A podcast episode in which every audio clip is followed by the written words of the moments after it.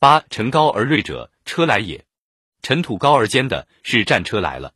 张玉注解说：车马行疾而势众，又折戟相似而近，故尘埃高起而锐之也。九卑而广者，图来也。若尘土低而宽广的是步兵来了。战车是排成一行前后走，所以扬尘比较窄；步兵列队比较宽，所以扬尘也宽。但人步行扬起的尘土没有车扬的那么高，所以古代交兵专门有人负责望敌尘。三国时期，曹操追刘备，张飞为了疑惑曹操，派一队骑兵，马尾巴上拖一根树枝，来回奔驰，扬起冲天尘土。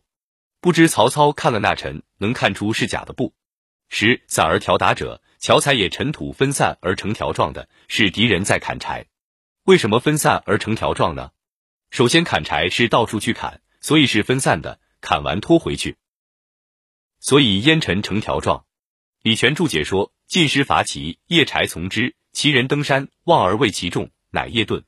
晋军把柴火拖着行军，扬起大尘，齐军看了，以为人很多，吓跑了。十一少而往来者，营军也尘土很少，有来有往，时起时落，那是在扎营。张玉注：凡分扎营者，必显清其四面，尽是其地。欲周之险易，广狭之行，故陈威而来。要扎营，一定派精其四面观察地形敌情，所以灰尘少，疏疏落落。原文中又说：慈悲而易备者，进也；慈强而进趋者，退也。轻车先出，居其侧者，臣也；无约而请和者，谋也；奔走而陈兵车者，欺也；半进半退者，诱也；仗而立者，击也；急而先引者，可也；见利而不进者，劳也。鸟疾者，虚也；夜呼者，恐也；君扰者，将不重也；惊其动者，乱也；利怒者，倦也。十二慈悲而易备者，晋也。曹操注：其使来慈悲，使监视之，敌人增备也。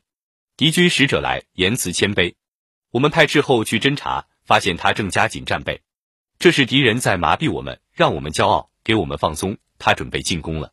杜牧讲了一个战例，就是我们之前学过的。赵奢救鄂豫之战，赵奢去邯郸只三十里就扎营不进了。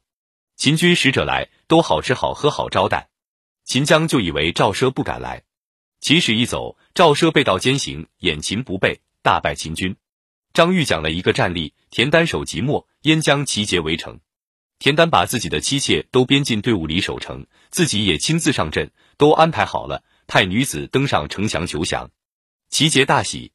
田丹又收民金千亿，让城中富豪拿去献给齐杰，说城要降了，希望您的士兵不要抢掠和伤害我的妻妾。燕军就更加松懈了。